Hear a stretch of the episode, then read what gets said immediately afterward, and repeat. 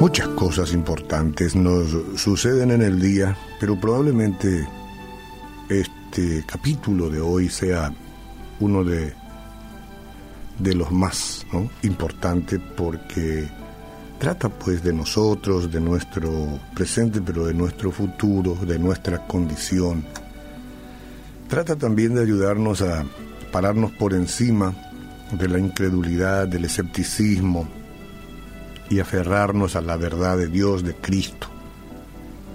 Si yo leo Hebreos capítulo 10, versículo 22 primero y el 23 después, dice, acerquémonos con corazón sincero en plena certidumbre de fe, purificados los corazones de mala conciencia. Importante esto de la conciencia. Y lavados los cuerpos con agua pura. Eso tiene que ver con la presencia del Espíritu Santo. Luego dice, mantengamos firme, sin fluctuar, sin dudar, sin cambiar, la profesión de nuestra esperanza. Porque fiel es el que prometió. Es decir, no es una fe para ahora o una esperanza para ayer. Una fe y una esperanza para siempre. Si hablamos en términos de este mundo, de este siglo, perpetuo. Necesitaremos la fe perpetua. Después veremos en la eternidad. Por ahora, la esperanza, esa profesión, sin fluctuar, sin cambiar. ¿Y cómo podemos saber si nuestra salvación, esa que siempre hablamos y que contamos a la gente, que tengo la salvación porque tengo a Cristo en el corazón? ¿Y cómo? ¿Hay manera, acaso, de estar seguros? ¿O debemos vivir en la incertidumbre con temor a hacer o decir algo que pudiera anularnos eh, ante Dios o, o que pudiera anular la aceptación que Dios tiene ahora con nosotros, porque tenemos a Jesús? ¿Existe alguna manera de estar seguro? Aunque la Biblia nos asegura que podemos estar seguros de que somos salvos, hay que decir que muchos cristianos viven llenos de dudas. Estamos hablando de cristianos, cristianas. A veces el pecado provoca la idea de que esta vez hemos ido demasiado lejos o confiamos en las emociones cambiantes como confirmación de nuestra posición con Dios porque nuestras emociones cambian. Hoy siento que estoy con Él, mañana siento que no. Hoy siento que me salvó, mañana siento que había sido no me salvó. O si me salvó, ya no me salvó. A lo mejor nos hemos estado comparando con otros creyentes que parecen más consagrados y, y entonces sacamos una conclusión que no podemos ser salvos porque mira qué consagrado es el otro, yo no lo soy tanto. O tal vez hemos escuchado algunas enseñanzas que pueden ser falsas que dicen que la vida eterna puede perderse. Nuestra falta de seguridad, amigas, amigos y hermanos, todo se reduce a dos cosas. No creemos lo que dice la palabra de Dios y creemos que somos nosotros quienes debemos aferrarnos a nuestra salvación.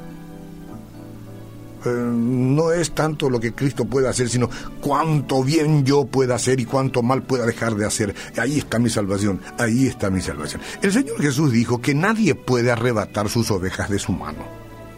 Mis ovejas oyen mi voz y yo las conozco y me siguen. Y yo les doy vida eterna. Y no perecerán jamás, ni nadie las arrebatará de mi mano. Mi Padre, que me las dio, es mayor que todos y nadie las puede arrebatar de la mano de mi Padre. Ocurre que es Él quien nos sostiene. Es Él quien ha prometido que no perderá a ninguno de los que el Padre le ha dado. Dice en la Biblia, acá está, y esta es la voluntad del Padre, el que me envió, que de todo lo que me diere no pierda yo nada, sino que lo resucite en el día postrero. allá al final, cuando resuciten los muertos. Entonces, si comenzamos a dudar por cualquier motivo, tenemos que volver a la Biblia, es decir, a las Sagradas Escrituras y dejar que el Señor nos asegure su amor y provisión. Siempre tenemos que volver a la Biblia. Los que somos salvos tenemos garantizada la vida eterna. Pero ¿cómo podemos estar seguros de que nuestra salvación es real? Una evidencia es la perseverancia. Dios usa las experiencias dolorosas para probar nuestra fe, porque no es que estamos en un jardín de rosas siempre. Jesús dijo que tenemos aflicción acá. Y no porque tengamos aflicción o porque se nos pone a prueba significa que ya, ah, Dios se ha olvidado, parece que no estoy salvo. Dice primera Pedro en lo cual vosotros os alegráis, aunque ahora por un poco de tiempo, si es necesario, tengáis que ser afligidos en diversas pruebas para que sometida a prueba vuestra fe, mucho más preciosa que el oro, dicho sea de paso, el cual, aunque perecedero, se prueba con fuego, sea hallada en alabanza, gloria, honra, cuando sea manifestado Jesucristo. Está bien, vamos a tener problemas. Cuando llegan las pruebas y no nos derrumbamos, entonces nuestra fe ha demostrado ser genuina. Hay prueba, prueba de salud, prueba de finanzas, prueba de relaciones, hay prueba de, de, cierta oscuridad de momento y usted no se derrumba, usted está sufriendo pero no se derrumba, usted pone su fe en el Señor Jesucristo, ah, entonces su fe es genuina.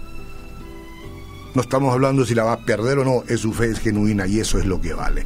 Además de esto, la Biblia en Romanos 8:16 nos dice, el Espíritu mismo da testimonio a nuestro Espíritu de que somos hijos de Dios. El Espíritu Santo en este mismo momento, conste que yo no soy impoluto, me da testimonio de que soy hijo de Dios y que Dios no va a perder lo que es suyo. Le convido con esto. Le convido con esto. El que me recibe, dice Jesús, lea más sobre esa seguridad. Todo sobre la base del que el que me recibe, todo sobre la base de el que en mí cree.